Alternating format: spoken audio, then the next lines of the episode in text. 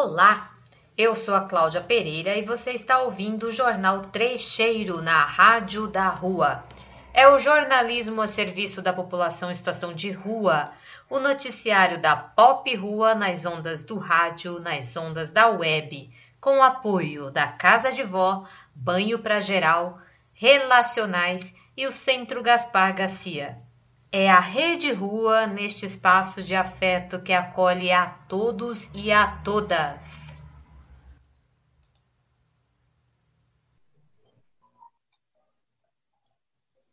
Rádio da rua, do som, do ritmo e da realidade de quem está nas trincheiras, nos frontes do que acontece na vida social da Pop Rua de São Paulo.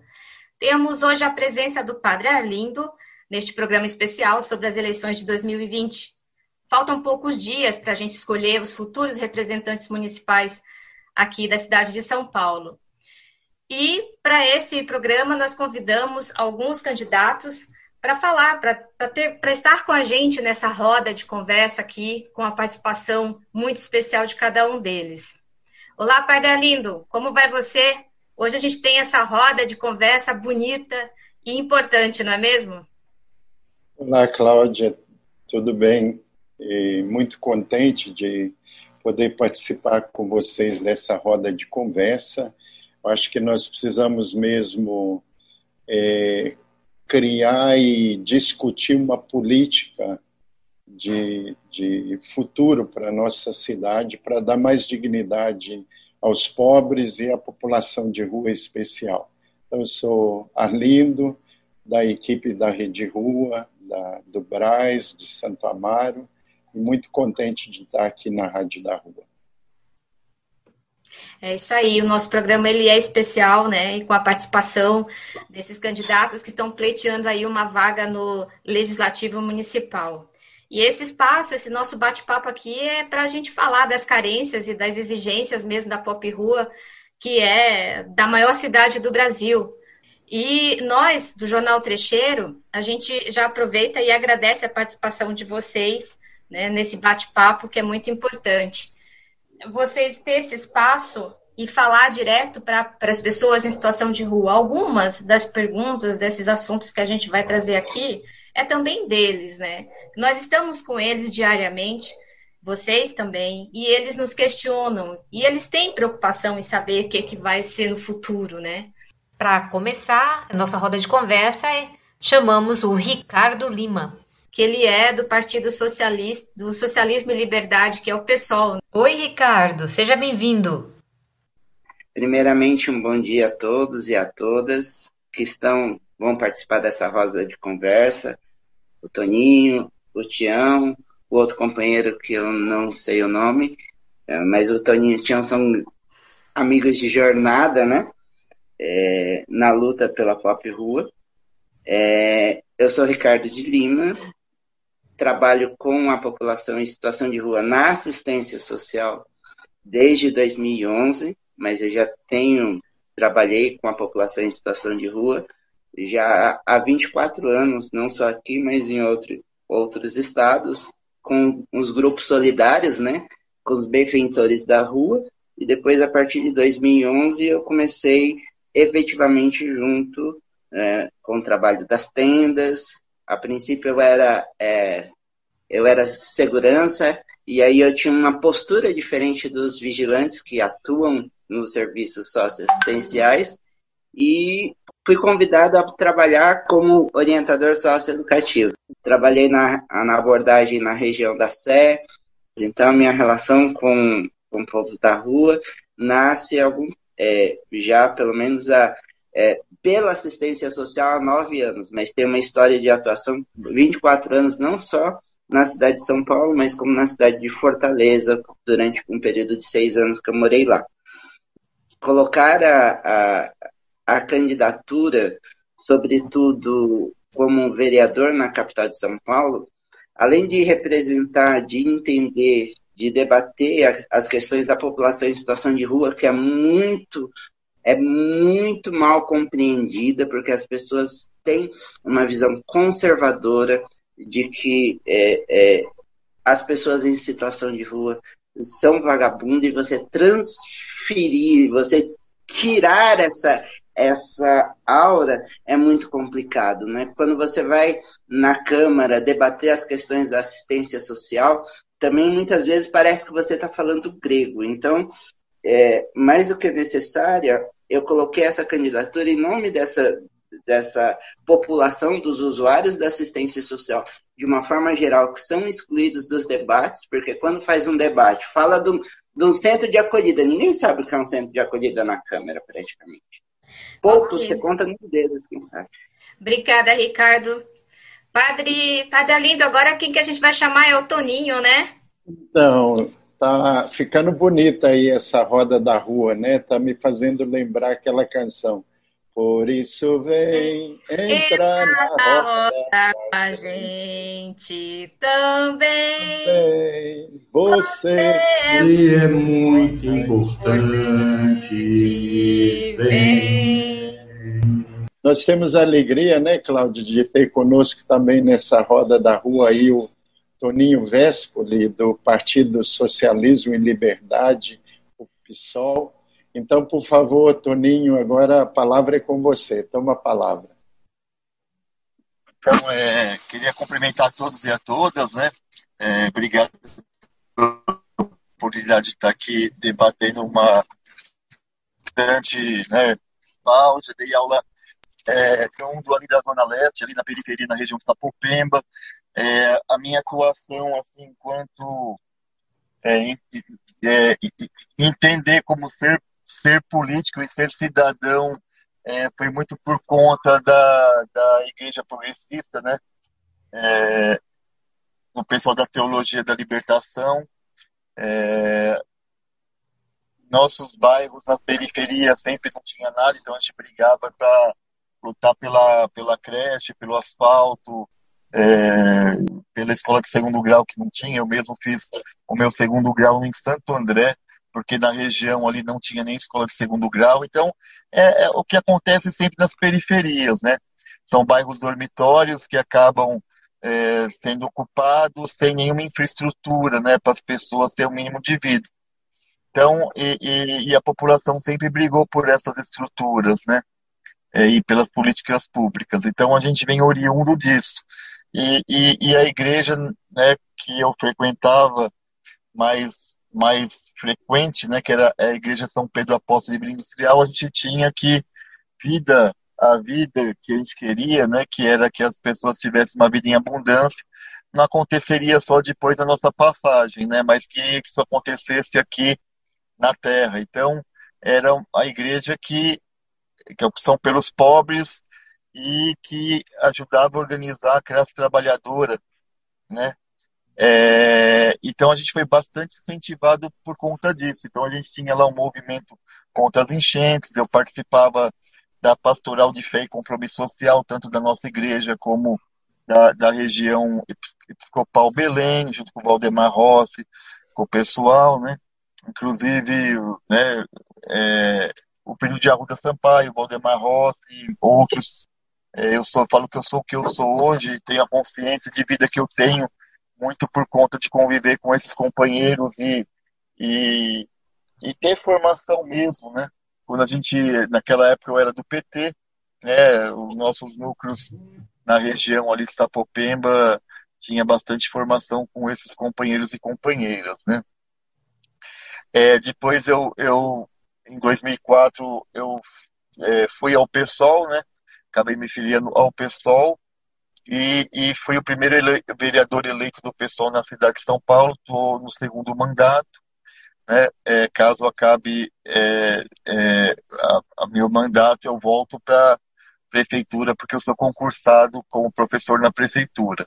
Né? A nossa atuação, enquanto mandato, tem priorizado três questões. Né? Um que é a questão da educação, outro que é a questão do servidor público é, por que servidor público? Porque é, né, existe um projeto neoliberal que quer acabar com um Estado que é só o Estado para recolher impostos. Né? É, então a gente acha muito importante que o Estado é, seja forte para conseguir gerir as políticas públicas. E a terceira questão é as periferias. Né? Então, esses é os três elementos que o mandato tem forte, né? E quando a gente fala de periferia, não tem como não falar é, de vários problemas, inclusive das pessoas em situação de rua, né? É, até por conta disso, a gente tem, sempre tem uma situação na Comissão é, de Direitos Humanos da Câmara Municipal. Hoje eu sou o vice-presidente, Suplicy é o presidente da Comissão de Direitos Humanos, a, em a qual a gente tem feito muita coisa juntos. Né? É um pouco aí, eu acho que é essa apresentação. Obrigado, Toninho, por você partilhar um pouco da tua trajetória de vida e de tua caminhada com o povo, com a luta, com a causa. Muito obrigado. Rádio da Rua, a rádio da Pop Rua de São Paulo e do Brasil. Hoje um programa especial sobre as eleições 2020. E para completar e ficar ainda melhor a nossa roda de conversas aqui com os candidatos à vereança de São Paulo, convido o Vinícius. Vinícius Lima é candidato pelo, pela rede Sustentabilidade. Vinícius, conte para nós qual que é a sua trajetória e caminhada de luta? Bom dia, Cláudia. Bom dia, Arlindo, é, Ricardo, Toninho, Tião. É, todo mundo que está ouvindo. Eu sou Vinícius, como disseram. Porque, primeiro, estava pensando, né? diferente de vários outros debates que já participei, aqui eu vou ficar muito feliz se eu não entrar e qualquer um daqui entrar. A gente aqui não está competindo, todo mundo aqui quer o bem da rua, é, todo mundo aqui luta pela rua. Agora, se eu não entro, se a gente não entra e entra pessoas que querem o mal da rua, aí sim é motivo de, de ficar triste. Então aqui a gente só vai lapidar ideias, a gente vai elaborar projetos em conjunto aqui e espero que ano que vem a gente possa trabalhar junto. Enfim, é, minha história com a rua, né, de desde adolescente, eu servia numa missão chamada Missão Sena, é, sou evangélico, batista, que fazia o trabalho de assistência ali na Cracolândia, servindo alimentação, corte de cabelo, é, é, depois no inverno abria também para o acolhimento, enfim. E eu servia a galera que estava em situação de rua até que com 18 anos estudando jornalismo, eu entendi que eu não servia a uma multidão de pessoas é, sem rosto, sem coração, né, como diz o Mano Brown. Eu servia é, histórias, pessoas individuais. Cada pessoa ali tinha a sua a sua trajetória de vida, tinha um porquê estar tá lá. É um ser humano, não é noia, não é bicho, não é lixo. É o João, a Maria, o Lúcio, a Cláudia, enfim. E comecei um projeto chamado SP Invisível, que era um projeto não de assistência, não de entregar coisas na rua, não de servir é, é, suplementos ali na rua, mas mais parecido até com a rede de rua mesmo. É um projeto de comunicação, é um projeto de contar histórias, de utilizar as redes sociais para humanizar o olhar da, da sociedade, para mostrar que todo mundo que está na rua tem uma história. E aí faz seis anos que a gente faz esse projeto do SP Invisível, de contar histórias da população em situação de rua, para mostrar que todo mundo que está ali é um ser humano e tem uma história. E a partir desse projeto a gente também começou a fazer algumas ações, tudo. Só que durante seis anos contando histórias, realizando as ações, fazendo as entregas na rua, eu, como todo mundo aqui, deve ter ficado muito incomodado de tipo, a gente faz, faz, faz e o número de pessoas que está na rua continua crescendo, né? A gente consegue tirar um irmão, um amigo em situação de rua da rua, mas chegam todo ano mil, dois mil, três mil. E aí a gente teve um estalo eu tive, e acredito que vocês também tiveram, de precisamos interferir na maneira como a cidade funciona. São Paulo hoje tem uma, uma torneira aberta da desigualdade que cada ano vai gerando mais e mais pessoas em situação de rua. A gente viu isso agora durante a pandemia que se agravou. E tem que pensar estrutura de cidade, tem que pensar moradia, tem que pensar emprego, assistência social, é, saúde, saúde mental renda básica, tem que pensar um monte de coisa que no ativismo, na ONG, é, a gente não consegue fazer. É, e, e não, que é um, não que não seja um trabalho útil, mas são trabalhos complementares. E me coloquei à disposição da cidade é, para poder fazer isso, é, esse trabalho de pensar uma cidade com uma estrutura de cidade que vá cada vez mais, cada vez menos gerando menos pessoas na rua, conseguindo tirar quem está lá. Durante esse processo de tirar quem está lá, cuidar das pessoas que estão em situação de rua, é, com um albergue de qualidade, não esse albergue que a gente tem hoje, com banheiro na rua, com bebedouro, com emprego, com saúde mental, investir no servidor público, como o Toninho bem disse, é, os profissionais do CAPES, por exemplo, que atuam na rua com tanto amor, com tanta dedicação, é, e outros funcionários também que a gente vê na ponta, que diferente de quem está pensando isso, tem bastante amor pela causa. É, enfim, estou bastante animado aqui, eu estou bem emocionado com, com, as falas com a galera aqui, porque são bastante, são pessoas que são referências enquanto eu estava pela SP Invisível. E estou muito feliz desse dia de hoje aqui também, porque hoje vai ser o dia que, que vou lá na, na quadra dos bancários assinar o termo de compromisso que o movimento está fazendo, junto com a Marina Elou. E aí depois a gente vai também ter uma troca de ideias ali que a gente vai transmitir na, nas redes sociais. Então vamos nessa, vamos trocar ideia e, e lapidar essas ideias. Beleza, Vinícius Lima, muito obrigado aí pela tua fala. Bonito ver gente jovem como você. Você me faz lembrar uma querida amiga, a pastora Mabel Garcia, que é também da Igreja Batista, que desde os anos 90 a gente trabalhou junto aí pela população de rua a partir da Casa Porto Seguro lá e nós aqui no, ali no Braz, né? Eu acho que as igrejas, a sociedade tem que se unir nessa mesma luta, porque Jesus disse que ele veio para que todos tenham vida e vida em abundância. E vida em abundância é comida, é casa, trabalho, é saúde, é alegria, é relacionamento. Então acho que traz tudo isso nessa nessa união nessa roda da rua para trazer rua e para aquele sonho de que um dia ninguém precisa viver na rua. Você vai na rua para se alegrar, se encontrar, festejar, mas não dormir, comer e viver como nós estamos vivendo. Então, valeu aí. E a roda vai continuando, mais gente vai entrando, a roda vai crescendo, é a roda da vida mesmo, né? da esperança. Eu queria chamar também aqui o Tião Nicomedes, do Partido dos Trabalhadores, PP, que está aí conosco. Por favor, Tião, toma a palavra aí. É, bom dia, Padre Arlindo. Bom dia. É, bom dia, esqueci o nome da companheira aí. É que eu estava em contato com a Carla, acabei trocando. Cláudia. É, é a Cláudia. A Cláudia. É, bom dia, Ricardo. Bom dia, Toninho. Bom dia, Vinícius. É, eu vi que não é um debate aqui, né? é um encontro, uma roda de conversa boa. Todos os companheiros que militam na mesma causa, um mesmo motivo, praticamente partilhamos uma visão muito igual é, e converge em quase todos os momentos, não na maioria deles. E a, a minha militância com população de rua começa em 2003, quando eu fui morar ali na, literalmente morador de rua. Né? O pessoal recusa muito esse termo, tanto que a gente acabou vindo depois com o termo população em situação de rua. Mas o que eu conhecia naquele momento e eu me encontrava era realmente morando na calçada, morando eh, na, nas praças, aí eu não tinha muito o que, que fazer.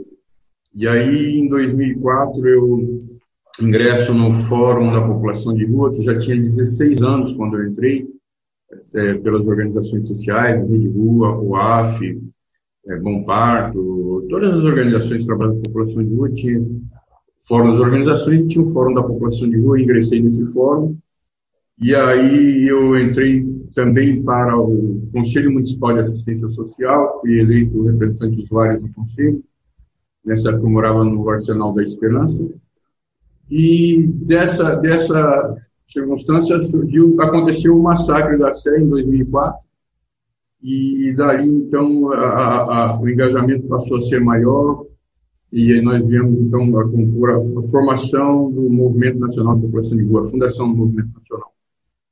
E foi um período de aprendizado ali, eu tive bons momentos eh, de, de, formação política. Eu fui em Guararema, fiz um, um passei uma semana lá com o João Pedro Stedley, é, com o Plínio de Arruda. Foi uma, uma capacitação bem interessante. Em 2007 eu consegui ir no Recife também, num, numa escola do MST também.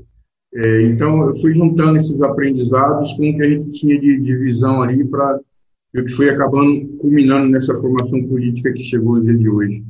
Mas é, não era intencional, não tinha essa ideia dessa dimensão, era mais da poesia mesmo, né? Eu era colaborador do jornal Trecheiro, eu, eu a coluna direto da rua, então era por ali que eu me expressava mais e, e achava muito mais interessante. Depois eu comecei a trabalhar como arte educador, como oficineiro, na, a princípio na Casa Restauro no Braz, depois fui para as tendas. Também, eh, antes de, desse, dessa etapa, eu era vendedor da revista Ocas, foi que me manteve nos primeiros aí, tempos de que eu estava ainda como um operada, não podia, não tinha movimento dos braços, é, das mãos, então com a revista, a mão direita estava normal, eu trabalhava como vendedor da revista Ocas, escrevia para a revista ali. Foi também outro momento interessante, a gente conseguiu um, um prêmio internacional aí, com textos aí junto, né, colaborativo junto com a revista, foi muito bacana. E isso também foi alavancando o lado da gente da, da arte, né, como escritor, como poeta, como dramaturgo, ator, e aí fomos chegando à sociedade, saindo um pouquinho do eixo uh, do, do, do, do acolhido no albergue para expandir para a sociedade em todo, que era um desejo, era um sonho que foi acontecendo. E amadureceu a ideia até que agora, esse ano, frente a tantas coisas que aconteceram na política aí, eu falei, esse é o momento, conversei com os movimentos, referendado pelos companheiros, incentivado, ao contrário das outras vezes que ele falava, não se mete com política, agora eles falavam, não, esse é o momento, então eu falei, então agora eu vou. E no final, a gente acabou se sagrando vereador, é, candidato pelo PT, efetivou essa, essa candidatura. É isso. Obrigado, é um prazer estar aqui. Tião, o prazer é todo nosso. E a nossa roda de conversa realmente ela é muito bonita. Eu, a gente é uma pena que a Janaína, Janaína Xavier, que também tem uma trajetória também na, de rua, e a Samara, que faz parte também de uma candidatura coletiva do PSOL, Infelizmente, eles não puderam estar aqui por conta da, da tecnologia, mesmo por conta da chuva, então ficaram sem o sinal do, da, da internet, mas de qualquer forma, eles estão conosco aqui. Nós estamos em sintonia com eles e eles com a gente, né? E seguimos nessa roda. Também está ah, presente aqui a Carla, que está acompanhando a gente nessa, nesse bate-papo. A Carla é jornalista e também faz parte da equipe da Rede Rua.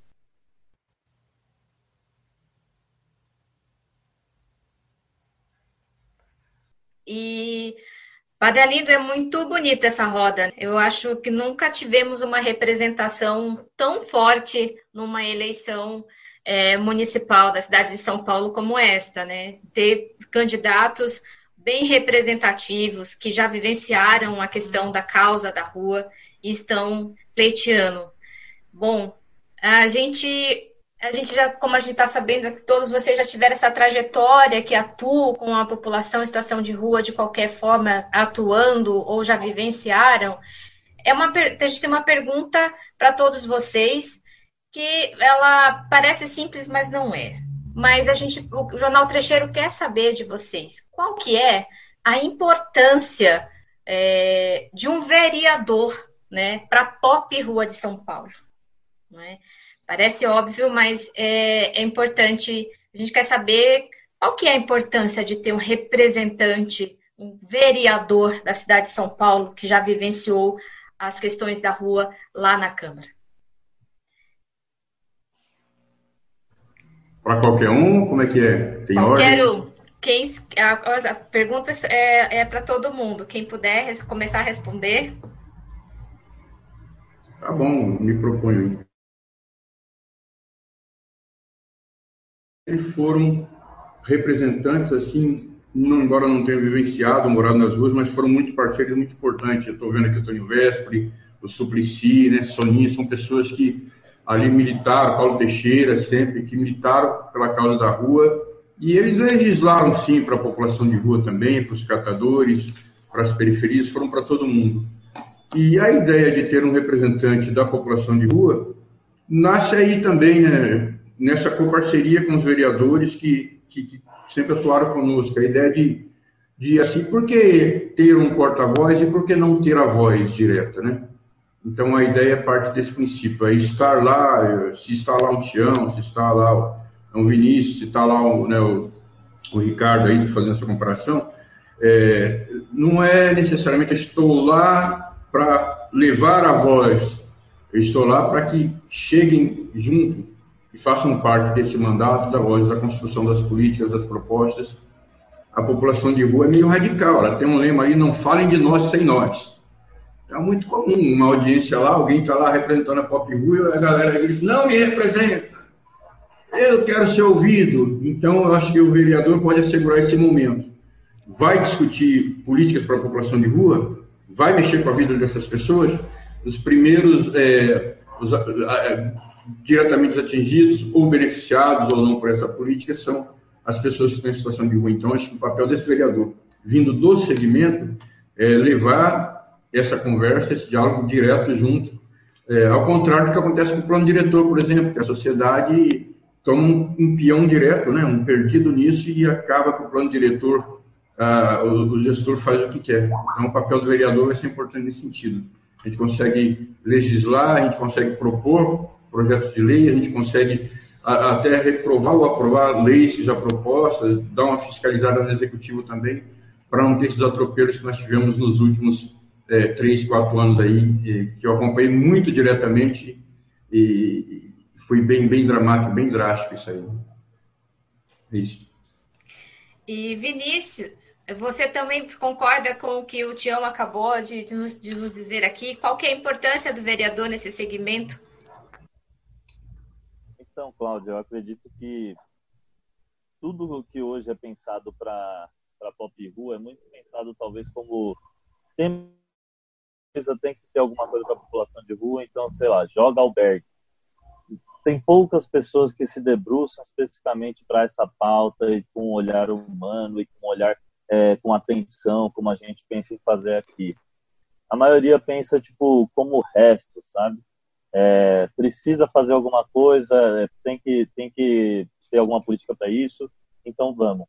Não olham a população em situação de rua como pessoas que têm problemas de moradia, problemas de emprego, problemas de assistência social, mas sim como os próprios problemas. A população em situação de rua hoje é vista como o próprio problema. E aí, não olham, por exemplo, os recortes que existem nas ruas, é, mulheres em situação de rua têm problemas diferentes dos homens, idosos, crianças, adolescentes. Cada população com esse recorte tem um problema diferente e exige uma política pública diferente, uma resposta diferente. É, e, e, e, se olham como um problema, não importa às vezes qual é a solução, não importa se a pessoa é, vai colocar numa van e levar para outra cidade, é, vai é, deixar outra pessoa colocar fogo e não vai punir essa pessoa. Não importa, porque eles estão vendo como problema, estão vendo, não estão vendo como ser humano, estão vendo com esse olhar é, digno de, de, quem é um ser humano que merece uma atenção, merece uma política pública. Então, hoje, eu penso que a gente tem três é, desafios, né? E eu não sei se quem está lá é, hoje tem essa, essa clareza. Que é, o primeiro, tirar pessoas da rua, isso é moradia, é, locação social. A gente viu na Drupa Nascimento que é possível fazer isso. O segundo, enquanto esse processo de moradia é feito, tratar a vida na rua com dignidade, levar coisas para as pessoas que ainda estão em situação de rua, é, alimentação, emprego, saúde. E terceiro, evitar que mais pessoas cheguem nas ruas, é, renda básica, emprego, para quem ainda não está em situação de rua. O que a gente faz hoje é esse segundo aqui. A gente não tem essa política de tirar pessoas da rua e nem de evitar que mais pessoas cheguem na rua. A gente tem essa política de levar as coisas na rua. E, por fim, eu creio que a gente. A luta antes é para incluir a população em situação de rua como cidadão. Né?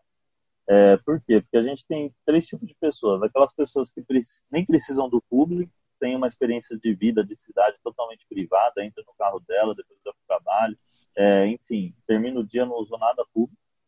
Tem aquelas pessoas que precisam do público e têm acesso, é, e conseguem ter acesso, e as pessoas que precisam do público não conseguem nem acessar, porque são barradas no sul, são porque são barradas no ônibus, é, porque vai tentar uma vaga de emprego e aí não tem um comprovante de residência, enfim. essa ideia de cidadania que a gente tem já é excludente, né? A gente sabe bem aqui porque pede é, CEP, pede comprovante de residência, para você ter uma casa você tem que pagar. Enfim. Então a luta é, antes de tudo, pensar em como a gente inclui nas políticas públicas a pop. É, então eu concordo com, concordo com o Tião e penso que cada vez mais é necessário é, ter pessoas que se debruçam especificamente nessa pauta não olhem para pop rua como o resto.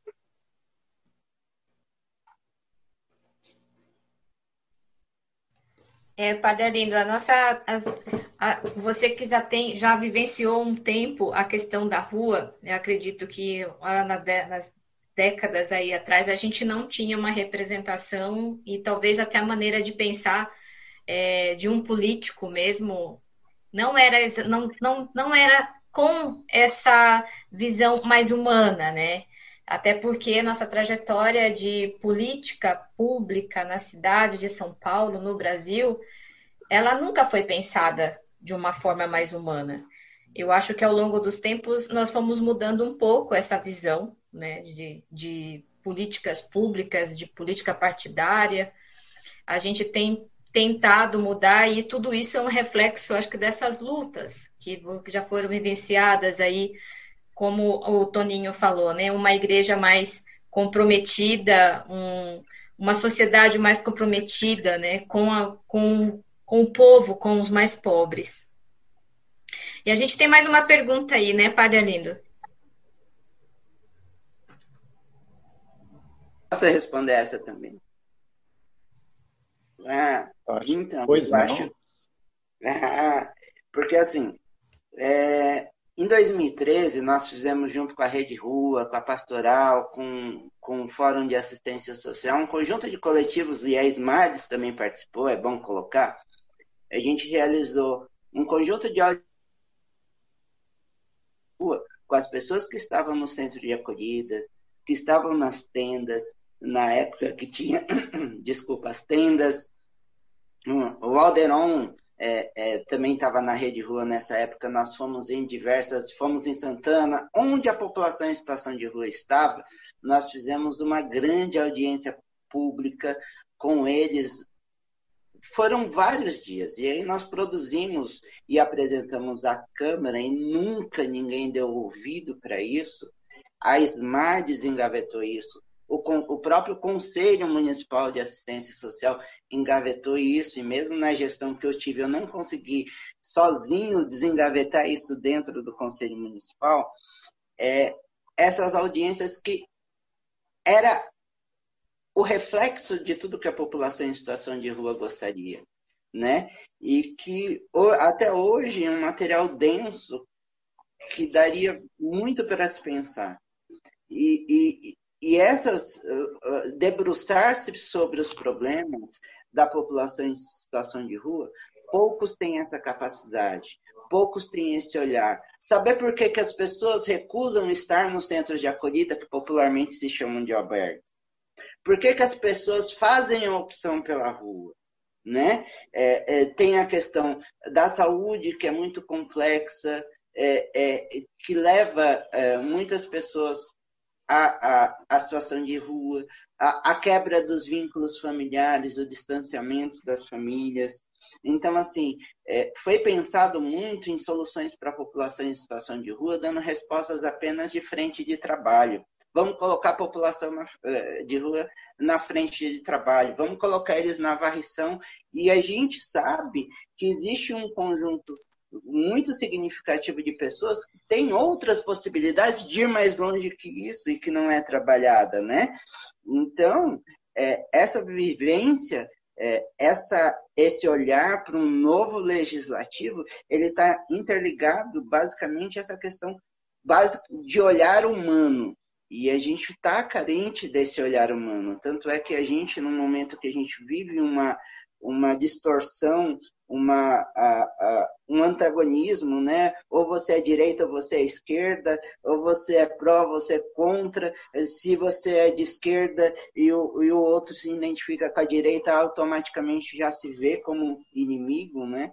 E acaba se não se fazendo essa discussão. Tanto é que quando nós colocamos a proposta do mandato é mais amor em SP, para que a gente olhe. Eu acho que a pandemia, em cima, acima de tudo, ela foi muito prejudicial à saúde da população. Mas as máscaras nos permitiu a olhar a, os outros a partir do olhar, ver o reflexo da sua alma. Então, acho que o legislativo precisa, é, é, sobretudo, ter uma alma humana e essa alma humana a gente encontra na rua. Eu não vejo, quando eu dizia que eu ia atuar junto à população de rua, eu dizia, eu vou encontrar os meus mestres, porque ali as suas histórias de vida, as suas trajetórias, as suas dores, muitas vezes nos ensinavam tanto e, e tantas pessoas ali é, que a São Paulo Invisível colocou e eu prazer conhecer o Vinícius, não sabia que era você que fazia o São Paulo Invisível, retratava muitas pessoas que a gente conhecia. Então, é, trazia esse olhar, essa humanização da pessoa que não é apenas aquela que está na calçada, incomodando muita gente, porque na Santa Cecília o grande incômodo não era que tinha pessoas em situação de rua, mas que as pessoas em situação de rua na calçada estavam é, é, é, utilizando a calçada de pessoas que se achavam melhores que as outras. Então, esse olhar humano que a gente precisa. Então, por isso, é, eu fico muito feliz e gostaria muito que todos esses é, outros três companheiros, o Tião, o Vinícius e o Toninho, é, o Toninho continuasse, né? Eu, o Tião e o Vinícius entrassem, porque a gente ia ganhar é, a rua ia ganhar muito com isso, né? Muito obrigado. Não sei, eu falo com paixão e acabo me estendendo. Desculpa.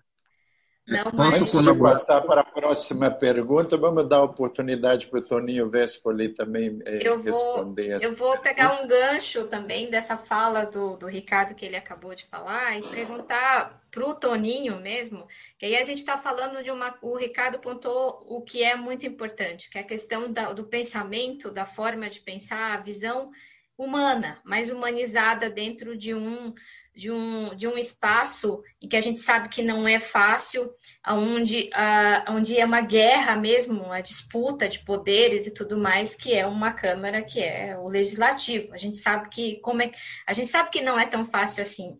E quando o Ricardo fala a questão humanizar, eu queria ah,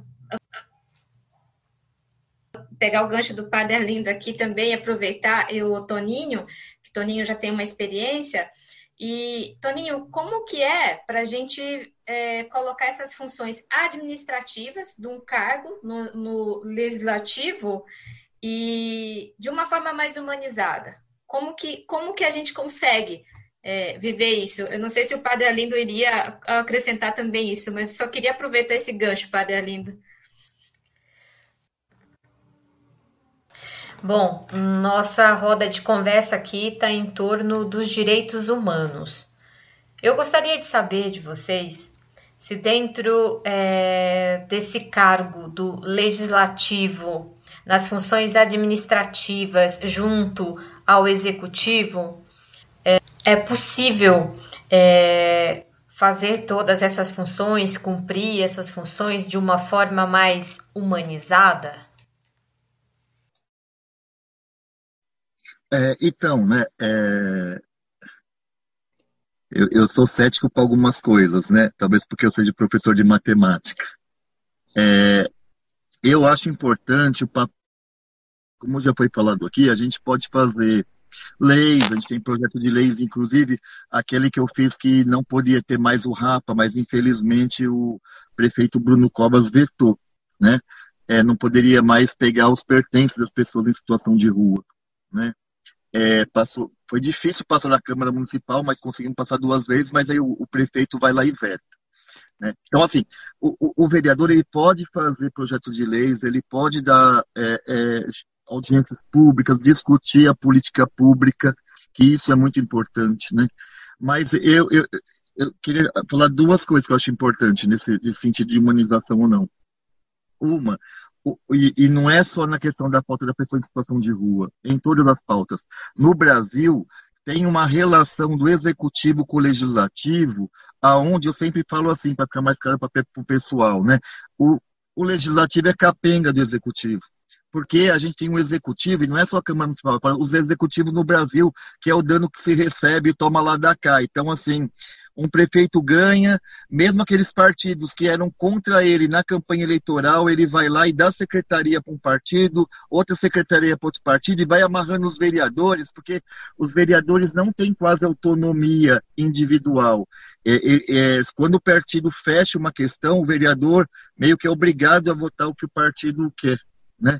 Então, assim, é, fica muito tudo muito capenga, porque o prefeito vai lá e compra os partidos com, com secretarias, fazem aqueles vereadores votar no fim o que, que o prefeito quer. Por isso ele consegue uma base, uma base de atuação na Câmara Municipal, que é difícil, por mais que você seja ali oposição, e muita gente da base quer votar com você porque acha injusto uma proposta do executivo, mas ele está amarrado com todo é, é, é, esse mecanismo, né? Então fica muito difícil. O que eu estou querendo falar com isso? Que é, a gente tem um olhar, um olhar humanizado vai depender muito do executivo que você coloca da cidade. Eu não acredito, por exemplo, até porque a gente vive no capitalismo, o capitalismo hoje é é para você se dar bem, você tem que o outro tem que se dar muito mal. Né? Se você vende um carro muito bom, com preço, um valor muito bem, é porque alguém pagou esse preço, alguém comprou esse carro muito acima do valor do que ele valia, se eu, se eu ganhei dinheiro, o outro perdeu. Né? E, e, essa estimulação, ainda mais em crise, né? é das pessoas se darem é, bem, é, essa é a cultura que tem no Brasil. Então, eu acho difícil alguns bairros assim de classe média que são estimulados cada vez mais para que a cada um só olhe a, a si, a, a, a, sua pessoa, a sua família, que de repente de uma hora para outra vai dar um estalo e essas pessoas vão ficar mais humanas. Não, eu acho que tem uma parte da sociedade que são estimuladas a ser desumanas, que são estimuladas a ser individualistas, e que a gente vai, vai precisar de tempo, eu acho, de evolução na humanidade para essas pessoas é, melhorarem enquanto ser humano. Então, o que, que eu que, que eu estou querendo falar com isso? Então, a gente tem que, é, se a gente não vai ter uma sociedade, e não é só na pessoa, em relação às pessoas em situação de rua, mas que não seja na totalidade humana, a gente tem que colocar os humanos para administrar. Então, é, é importantíssimo que o próximo prefeito ou prefeita tenha um olhar humano por conta de tudo, isso que eu falei, por conta que o, o, legislativo é capenga do executivo, né? Porque eu acho que parte da sociedade está dividida, é, né? Eu eu gostaria, é, é, igual o Ricardo colocou muito bem, né? É, é, é, é, o que nós gostaríamos, que todo mundo se humanizasse, mas não é essa a realidade que está posta. Né? Tem uma realidade que, sim, quer fazer concurso público, mas é, que ganhar e quer pisar no, no concorrente. É, isso que está. Porque o capitalismo coloca isso. A gente nunca viveu uma sociedade tão doente. Né? O, o, número de suicídios é grande, é, o número de pessoas que tomam remédio é, é, é controlado. Eu sou educador, tinha, tinha vezes que eu estava na sala dos professores, era, assim, era 20% dos professores tomando remédio tarja preta. Nunca nós vivemos uma sociedade, eu acho, tão difícil porque a competição está tão grande, a desumanização, estão desumanizando o nosso povo. Isso é um processo de desumanização, porque as, as pessoas nascem humanas e há um processo de desumanização do capitalismo muito grande. Então, eu não acredito que a gente vai conseguir, a curto prazo, é, reverter um processo quem, quem não conseguiu é, se humanizar no, no, nesse momento. Então, eu acho que, assim, ter é, ou, ou Boulos, ou Tato, ou ou o candidato do PCdoB, Orlando Silva, assim, candidatos mais humanos, que vai olhar as questões sociais, que vai olhar a situação do povo de rua, que vai olhar né, as mazelas da periferia, para mim isso é essencial. Né? A gente poderia, todos nós aqui, sermos eleitos né? A gente ia fazer projetos muito bons, a gente ia discutir bastante, mas o prefeito na hora lá vai vetar os nossos projetos. Então a gente vai ter muita dificuldade de implementar qualquer coisa.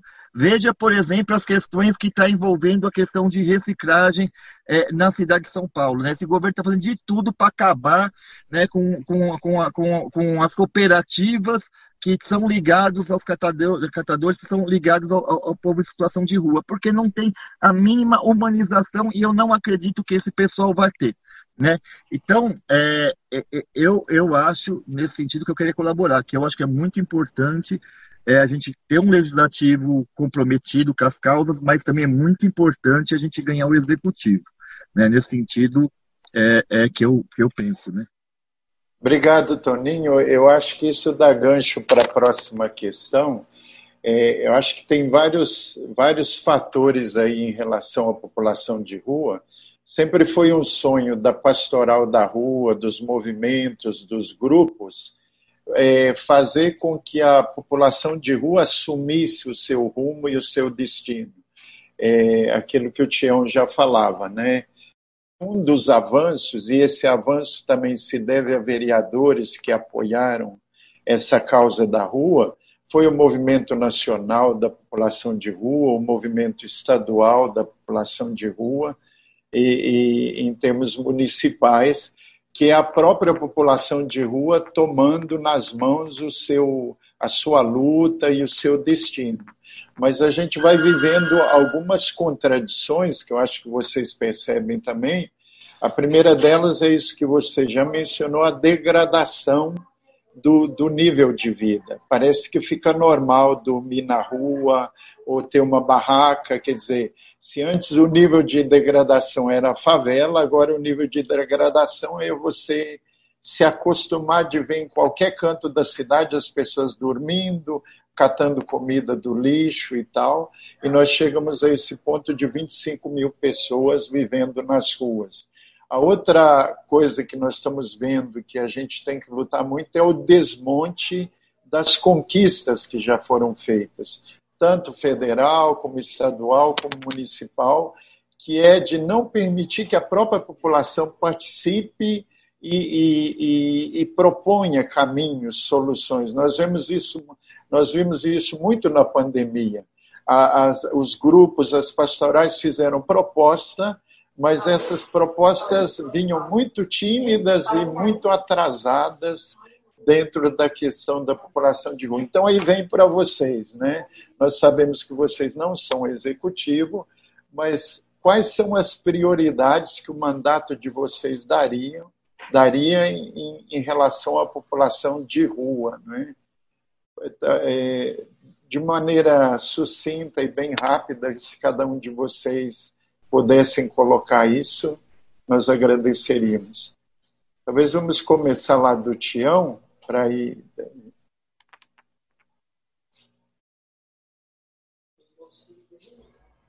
Pronto, liguei o áudio aqui. É, a prioridade, é, a gente disse, você disse bem, nós somos executivos, mas a gente tem alguns projetos que a gente teria como prioridade a bandeira 1, dos movimentos e dos coletivos, que nem todos da Pop Rua em São Paulo hoje participam dos movimentos, que tem gente que chegou agora também, com a pandemia, triplicou a quantidade de pessoas nas ruas, tem famílias que chegaram, sequer tinham conhecimento que existem movimentos sociais de população de rua, talvez tenham conhecimento de movimentos sem teto, algumas são incluídas famílias sem teto, outras sequer têm conhecimento sendo recolhidas e tal, estão indo nas praças para conseguir é, alimentos, para se manterem ali, para não, não, não padecer também da fome, algumas estão com, com aluguel comprometido, é, mas eu acho que a prioridade, então, em função disso mesmo, que a gente está falando, é, dizendo aqui, casas, pessoas que perderam as casas, ou pessoas que estão em prédios ocupados, podem ser despejados, a reintegração de posse não parou, então, é, a bandeira da moradia primeiro. Esse é um ponto. A luta pela moradia e colocando a moradia como primeiro passo. E aí vem da sequência, não necessariamente nessa ordem, mas saúde, trabalho e educação. Eu penso que alguns podem achar, ah, mas isso é segmentar, eu diria que não. Eu penso que é urgente, por exemplo, um hospital de referência para a população de rua.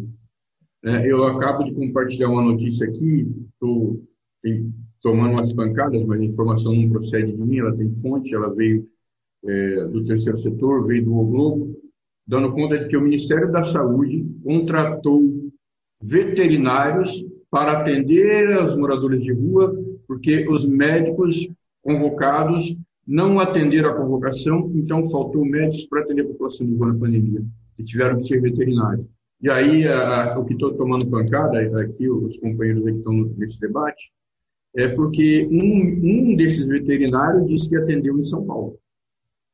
E aí São Paulo está questionando, não, aqui não, aqui nós temos trabalho, eu sei que tem a gente na rua, tem muita coisa, mas aqui está dando conta de que o Ministério da Saúde acabou convocando veterinários para atender a população de São Paulo. Então, moradia, saúde, trabalho e renda, a bandeira da renda básica de cidadania proposta pelo Suplicy, é, a gente acha excelente. A gente tem que avançar, porque ela entrou como um complemento de 100 reais a um auxílio do governo, que também já está acabando. Ela tem que ser uma renda básica mesmo, ela começa, a ideia é que seja nacional, mas pode começar por aqui, com um valor integral mesmo, de um salário mínimo, ou minimamente próximo disso, né? acima de 600 reais, para que a pessoa minimamente consiga se alimentar. Pensar num quartinho com isso é difícil, alguma vaga talvez de pensão daria, é muito difícil pensar uma pessoa se alimentar e pagar um aluguel de 600 reais. Mas minimamente para que a pessoa consiga existir e subsistir. E aí, partindo disso, a pessoa batalha por outras possibilidades de trabalho. Eu acho que a, o SP Invisível coloca muito isso, é meio que um, um propagador, quase que uma agência de empregos para a população de Moreira, que ela teve um momento ali que captava vagas, perfil, uh, ali o, meio que o currículo da, da, pessoa da rua ali naquele lugar, então propostas assim interessante levar para frente, né? Rever aí o fracasso onde o trabalho novo falhou e, e tinha tudo para falhar, não tinha como não falhar, né? Foi colocado a carteira de trabalho em primeiro lugar, pessoas sem uma preparação psicológica para aquele momento, né? E na questão, eu estou finalizando, é, na questão da segurança pública, é, humanização das polícias. É clichê falar em humanização das polícias, porque eles falam, nós também temos treinamentos sociais, a gente conversou com vocês, né? eles vão numa audiência é, da Câmara e já dizem que conversou com os movimentos, conversou com a população de rua. E aí vão lá fora e fazem tudo ao contrário. Então, a humanização é importante, principalmente olhando o foco dos ataques, da guerra de todo mundo, que é a luz, né, que é os, a chamada Cracolândia. Todo mundo parece que fazer um treinamento, olha, como é que a gente faz? Um, vamos treinar lá na luz. Então vai a GCM, vai o golpezinho. Vai a PM, todo mundo estão treinando e brincando é, de, de, de, polícia com a população de rua, isso não é legal. Então, a, um, um, exército que tem que entrar ali na luz agora é o exército da saúde. E esse, esse é o passo um. Eu vou ficando aqui porque tem que ter muita coisa, mas é, o tempo é. vai longe. Né? Tem companheiros valiosos. É, e o tempo, o é. tempo aqui, nosso é bem curto mesmo, então eu vou, vou continuar também a mesma pergunta que o Padre Lindo acabou de fazer, mas aí a gente vai pedir para que seja uma, uma forma mais objetiva, mas perguntar também ao Vinícius qual que é o, o, o projeto dele, é, assim, principal que você, sendo eleito, você traria para o legislativo, Vinícius?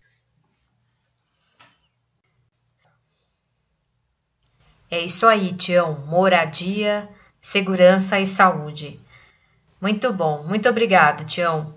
Vamos aproveitar também o nosso tempo que está curto e perguntar ao Vinícius Lima, da Rede Sustentabilidade, quais são os seus projetos caso seja eleito.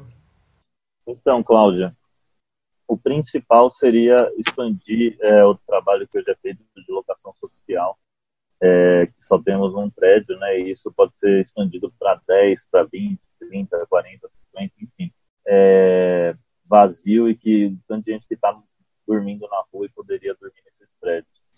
Não necessariamente ter a posse da residência, mas simplesmente ter um lugar para alugar e alugar de maneira mais barata, por 100 reais, 200 reais, em paralelo a isso ter um emprego também, eu acredito que aí poderia morar o, a, a proposta, a solução para a gente poder reduzir o número de pessoas na rua. E eu faço bastante coro com a, com a fala do Tião e, e que a gente não vai resolver a questão da Cracolândia com bala de borracha, com bomba de gás, mas sim com saúde, sim com acolhimento é, e com um olhar ali digno, respeitando a vida da, galera em situação de rua e não simplesmente cedendo tudo para especulação imobiliária. Mas o principal que a tecla que eu vou bater vai ser essa tecla da habitação, essa tecla da, da locação social, do housing first também. Agora passamos a pergunta para o Ricardo de Lima, do Partido Socialismo e Liberdade. Tu trabalha muito com aquela dignidade, emprego e chave, né? É, que seriam os três pontos de reivindicação do, do movimento. É, os centros de acolhida eles já não respondem à necessidade da pop rua há muito tempo. É, eu cobraria imediatamente do legislativo, situações que já fossem mais possíveis de ser alcançadas. Ah, os hotéis sociais que já existiram no passado e que foram tirados do dia de hoje. Investimento massivo em repúblicas é, é, para a população em situação de rua, que tem um número reduzido, que eles tenham a sua autonomia de gestão. E a partir da república, a, a, a ser a porta de saída é, para as questões da moradia, porque é, a moradia é o principal objetivo para a gente solucionar não só o, o, problema da cidade. Eu acho que a moradia é a melhor solução para a população em situação de rua, né? É, é a prioridade. É.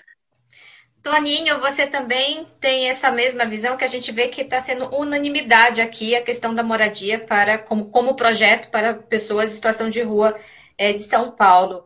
No teu projeto também a moradia é prioridade? Não tem hoje como você trabalhar uma política pública. Eu acho que o governo tem que saber trabalhar intersecretarias, porque você precisa de fortalecimento da, da, da questão psicológica da pessoa. Então, eu acredito que tem que ter uma política é, intersecretarial que leve todas essas questões, né? A questão da saúde, da habitação, então, eu acho que tem que ser políticas intersetoriais. Eu acho que uma, a gente priorizar assim, só uma única política, eu acho que não vai ter muito resultado. Essa é a minha opinião. Que pena, né, Cláudia, que vamos ter que ir encerrando a nossa pois é. conversa. É. Tem tanto assunto ainda que seria bom aprofundar, mas acho que vamos ter que ir caminhando né, para o final. Pois é, Padre Arlindo, a gente vai caminhando para o final, mas penso que nós fizemos uma ótima, excelente roda de conversa. E agora é o momento dos participantes, dos nossos convidados, ter um minuto aí para deixar a sua última mensagem é, para os ouvintes da Rádio da Rua, do Jornal Trecheiro. É um momento para que vocês possam deixar suas mensagens e dizer também quais são os seus objetivos, em especial para a população em situação de rua de São Paulo. Então eu faço o convite agora para o Tião Nicomedes, do Partido dos Trabalhadores, para começar essa roda de mensagens. Eu coloco, finalizando da minha parte, eu fico com os três T's aí, que foi um tema bem interessante no trecheiro, terra, teto, trabalho, né? E fico focado nisso aí. E aí depois vão entrar as outras políticas com todas as secretarias, cultura e tudo mais. E eu vou colocar mais um T para a cidade de São Paulo, Tione Comex 13455. É, conto com o seu apoio, com seu voto. Tem vários companheiros aqui e quero que todos cheguemos lá, mas eu sou sincero, eu quero realmente estar lá. Eu acho que esse coroa esse trabalho do movimento nacional e inclusive o movimento internacional de população de rua. Eu tenho recebido apoio, por incrível que pareça, ontem um representante aqui, 26 países acompanhando a nossa candidatura aqui os imigrantes torcendo. Então, acho que é um mandato de esperança. É isso, fica o meu abraço e muito obrigado por essa oportunidade valiosa, preciosa mesmo. Vinícius Lima, do Partido Verde Sustentabilidade, qual que é a sua mensagem? Queria agradecer por esse espaço aqui, fiquei muito feliz de conhecer vocês, de trocar essa ideia e reforçar aqui minha fala do início de que não importa aqui quem entrar, tomara que todos entrem. A gente está todo mundo pelo bem da rua, ninguém aqui está competindo entre a gente. É, a gente compete com aqueles que querem o mal da rua, com aqueles que querem, enfim, esperando que vem a gente possa estampar junto e estamos na reta final aí, Deus abençoe, muita força. E não sei que, que dia esse programa vai ar, mas vou aproveitar aqui para pedir voto. É, quem, quem ainda não tiver candidato a vereador, vamos de 1880. E quem já tiver também, compara com o seu aí, que talvez é, possa gostar um pouco mais, beleza? Obrigadão, Cláudia. Obrigado, Arlindo. Obrigado a todos os outros debatedores. Tamo junto. Vamos mandar o link para vocês, né, Cláudia? Depois... Vamos sim. E Ricardo, Ricardo Lima, do Partido Socialismo e Liberdade, qual que é a sua mensagem? É, eu quero primeiramente agradecer, é, reencontrar o Toninho online, fazia tempo que eu não vi o Toninho, o Tião online, né? São grandes amigos. Conhecer o Vinícius, quero conhecer o Vinícius pessoalmente. Eu, você que está ouvindo, eu peço seu voto para que no dia 15 de novembro a gente possa estar tá levando a humanidade e pessoas humanas para dentro da Câmara Municipal. É, São Paulo foi muito distratada nos últimos tempos e nós precisamos levar é, amor a São Paulo e levar um legislativo comprometido com a humanidade e com as humanidades que se encontram em cada um em cada uma de vocês. Então, no dia 15 de novembro, eu peço seu voto. 50850, Ricardo de Lima, vereador pelo PSOL, com Bolos e Erundina. Agora a mensagem do Toninho Vespoli, do Partido Socialismo e Liberdade. Toninho, o espaço é seu. Bom, primeiro queria agradecer o pessoal aí, né, trecheiro, é, os candidatos aqui que estão aqui, espero que todos ganhem, pelo menos dois deles eu conheço e sei que são de luta, né? Um, um, só não conheço o companheiro aí da rede, mas se está aqui com certeza é um companheiro de luta. É, eu sei que às vezes parece que tudo está contra a gente, que tem um presidente genocida que já promoveu 160 mil mortes no Brasil e que a gente tem aqui é, grupos poderosos que estão aí com o governador e com o prefeito e que estão mais para fazer negócio do que ver as pessoas. Mas eu acredito, né, eu acho que o Espírito Santo está agindo. Né? Não é possível a gente, a gente é, levar uma vida dessa porque o nosso povo não merece. É, eu vi outro dia Luiz Erundina falando, com mais que 80 anos de idade, com seu vigor e com a sua utopia da mudança. Eu acho que a mudança é possível. Eu acho que a gente está em um momento de reflexão da sociedade e que a gente tem todas as condições de mudar o rumo da política econômica, da política nacional via São Paulo. Por isso que ganhar a cidade de São Paulo, ter Guilherme Boulos e Luiz Erundina à frente, não é só administrar bem essa cidade e olhar de uma forma mais humana, mas ser um calcanhar no pé desses, desses fascistas que estão lá no Congresso que derrubaram uma presidente eleita, eleita legitimamente igual a Dilma Rousseff. Então, eu, eu acredito que, igual na Bolívia, nós recuperamos a democracia, essas eleições podem servir para a gente recuperar a democracia no Brasil. E eu acho que é isso que nós vamos fazer, porque eu confio no nosso povo, porque o nosso povo não é bobo, já percebeu o que, que foi estar sendo esse governo federal, esse desemprego, esse custo de vida, e nós vamos mudar essa situação. Obrigado. Agradecemos a cada um de vocês pela participação, por vocês estarem aqui e que nós estamos juntos com muita força para a gente fazer um novo caminho. Ah, construindo sempre, né? Um novo caminho, não é não, Padre Arlindo? Acho também, eu termino lembrando aquele lema que a gente repetiu aí no, durante esse período forte da pandemia, a rua não é lugar para se viver, muito menos para morrer, e acho que essa roda de conversa nos dá esperança. Nós precisamos multiplicar a roda de conversa com quem está por esse Brasil mais humano, mais digno, mais solidário.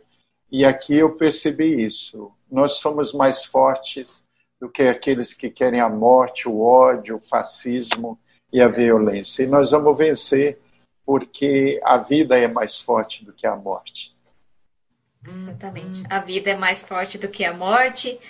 E a gente sempre vai estar nessa roda junto. Sempre a gente vai estar em roda. Sempre vamos estar juntos, de mãos dadas, porque nós acreditamos que a vida é mais importante, porque nós acreditamos que o amor é capaz de resolver e de construir um mundo melhor, e porque, sobretudo, nós acreditamos no ser humano né? Isso é fundamental para a vida da gente. Tudo isso é vida. Tudo que a gente quer é valorização da vida. Ardelindo, muito obrigado pela presença no programa. Até o próximo Jornal Trecheiro. Obrigado a você, Cláudia, também por essa presença. Até o próximo. Até lá. Obrigado, gente. Tchau, tchau.